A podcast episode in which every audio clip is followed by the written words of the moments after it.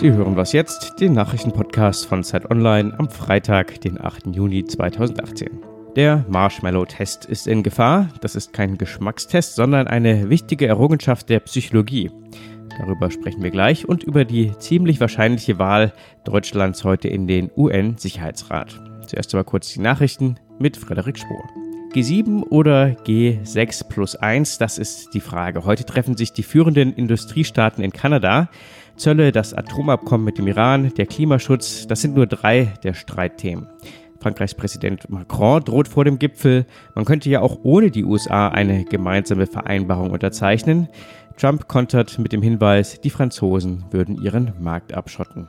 Die Linke trifft sich heute zum Parteitag in Leipzig. Über allem schwebt der Führungsstreit. Vor allem Fraktionschefin Sarah Wagenknecht steht in der Kritik.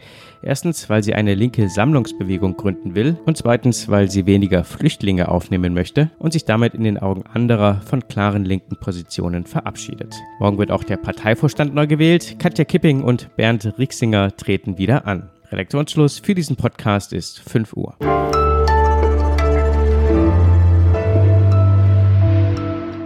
Deutschland bekommt heute wahrscheinlich einen neuen Job. Die Wahl von fünf neuen, nicht ständigen Mitgliedern im UN-Sicherheitsrat steht an. Deutschland hat sich beworben und seine Wahl gilt als sehr wahrscheinlich. Was kann das bedeuten? Darüber sprechen wir mit Michael Thumann, außenpolitischer Korrespondent der Hauptstadtredaktion der Zeit. Grüße Sie, Herr Thumann. Ich grüße Sie. Als ich Sie gefragt habe, ob Sie mit mir über dieses Thema sprechen würden, haben Sie gesagt, ja gerne, aber bitte nicht nur über Deutschland. Warum nicht? Weil Deutschland aller Wahrscheinlichkeit nach gewählt wird. Es gibt nur einen Kandidaten, äh, mit dem Deutschland gemeinsam in den Ring tritt, und das ist äh, Belgien. Und ähm, die Deutschen haben seit vielen Wochen oder man muss sagen eigentlich seit weit über einem Jahr eine intensive Werbekampagne gemacht und ähm, haben sich dabei einfach insbesondere auch um äh, Staaten in Afrika gekümmert, um Staaten in der Südsee, wo es eine ganze Menge gibt, die klein sind und äh, denen man helfen kann und die dann wiederum für Deutschland stimmen werden. Und insoweit gilt die Wahl als wahrscheinlich und äh, deshalb ist dazu, zu dem Wettbewerb an sich auch gar nicht so viel mehr zu sagen. Der Wettbewerb hat sich ja auch dadurch sozusagen erledigt, weil Israel vorzeitig seine Kandidatur zurückgezogen hat. Was steckt dahinter? Das war in der Tat für Deutschland eine wesentlich schwierigere Konkurrenz. Nicht, dass Israel mehr Stimmen bekommen hätte als Deutschland. Das ist ziemlich ausgeschlossen dadurch, dass die arabischen Staaten natürlich bei solchen Gelegenheiten in den Vereinten Nationen immer gegen Israel stimmen. Deshalb war das äh, weniger heikel für Deutschland, sondern heikel war es eher, weil es eben Israel war und weil man gegen Israel ähm, ungern in den Ring treten wollte. Warum Israel eigentlich genau zurückgetreten ist, das hat keine der Seiten genau erklärt. Aber ähm, aller Wahrscheinlichkeit nach haben die gegenseitigen Besuche dazu beigetragen, dass man sich irgendwann darüber geeinigt hat, dass man das eigentlich besser lässt und nicht gegeneinander antritt, um so einen Gegensatz vor aller Welt auszutragen, den beide Seiten nicht wollen.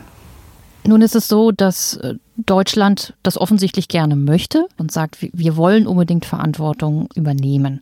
Wie viele Chancen hat denn Deutschland überhaupt in dem Konstrukt, wie der UN-Sicherheitsrat jetzt gerade aufgestellt hat, Verantwortung zu übernehmen und zu gestalten? Ähm, das kann man noch nicht genau sagen, weil es kommt darauf an, wie viel Bedeutung und Gewicht der Sicherheitsrat haben wird.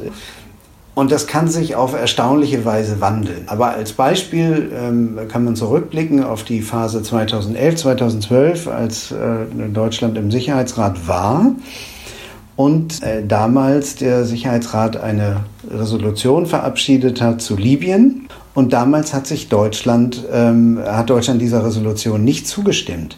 Und äh, das war deshalb erheblich, weil halt äh, die ständigen, die westlichen ständigen Mitglieder des Sicherheitsrats dafür waren. Gleichzeitig dann aber Russland daran starken Anstoß nahm, als sie fanden, dass der Text der Resolution sich dann nicht niederschlug in dem, was die Briten und Franzosen da machten.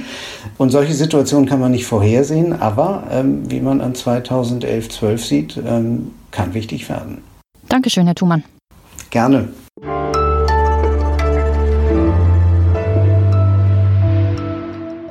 Und sonst so? Was jetzt kommt, ist keine Nachricht. Wir haben das schon sehr, sehr häufig gehört. Aber heute ist der Tag der Ozeane. Deshalb nochmal, die Meere sind voller Plastik. Nicht nur der Pazifik, da wo der berühmte Plastikstrudel schwimmt, der viel, viel größer ist als Deutschland. Auch das Mittelmeer ist voll. Und schlimmer dran als der Pazifik zum Beispiel. Im Mittelmeer schwimmen laut WWF 7% des weltweiten Mikroplastiks. Was man dagegen tun kann, ist auch nicht neu.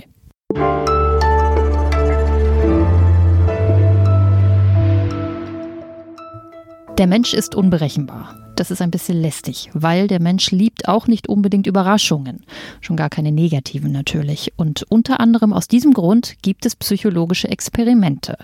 Mithilfe von diesen Experimenten soll Verhalten vorhergesagt werden und das bitte möglichst einfach und klar. Also, wenn ich X mache, passiert Y und nicht Z. Aber so einfach ist es mit der Wahrheit nun mal nicht. Und das zeigt sich gerade an einem berühmten Beispiel. Der Ruf des Marshmallow-Tests ist in akuter Gefahr.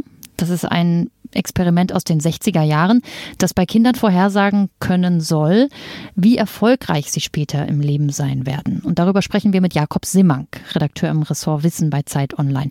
Du hast sogar deine Doktorarbeit in dem Bereich geschrieben und bist deshalb prädestiniert für dieses Gespräch. Oh, ja, hoffentlich. also erklär uns doch erstmal das Experiment.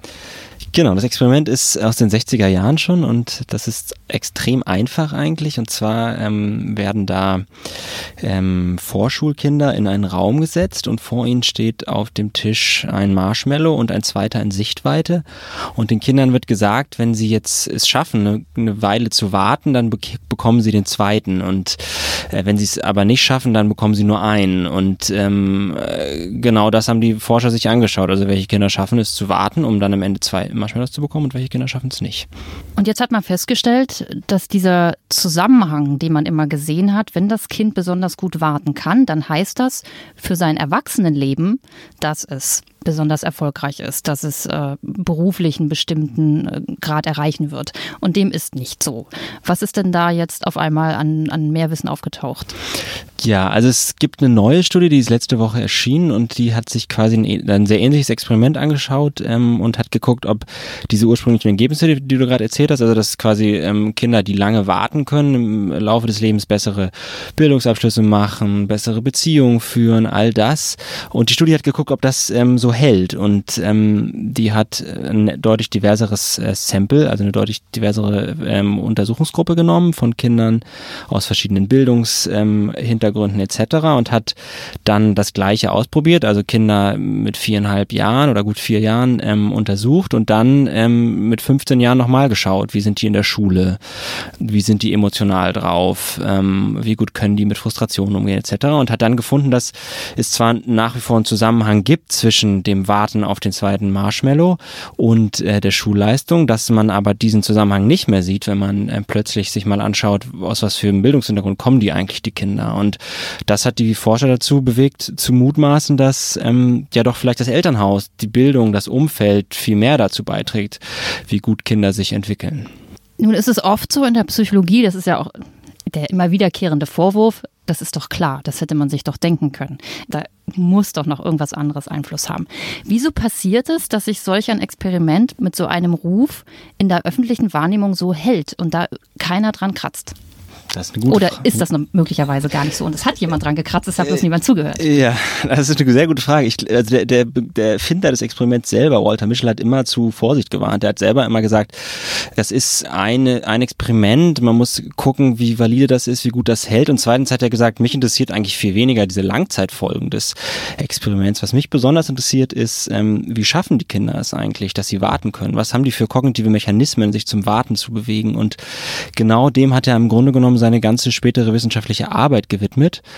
Und ähm, deswegen wäre ich auch so ein bisschen vorsichtig mit dem, was jetzt gerade über den Marshmallow-Test geschrieben und gesagt wird. Ich glaube nicht, dass der eine ganze Disziplin wegwischt, ähm, weil ganz viele junge Forscher sich haben inspirieren lassen von diesem Experiment, ganz viele Studien gemacht haben. Walter Mischel hat selber auch Studien gemacht mit Kindern in der, in der Bronx und so weiter. Es gibt einfach einen validen Datensatz, der zeigt, dass es nicht ganz so einfach ist, aber dass doch Zusammenhänge da sind zwischen der Möglichkeit, Möglichkeit auf eine Belohnung zu warten und ähm, Dingen wie problematischem Verhalten, Drogenabhängigkeit, mitunter Übergewicht. Also ähm, du sagst es ganz schön, die Wahrheit ist nicht so einfach, aber ich würde auch nicht sagen, dass die, diese, der ganze Zusammenhang zwischen ähm, Selbstkontrolle und späterem Lebenserfolg jetzt mit, diesem, mit dieser einen neuen Studie weggewischt wäre.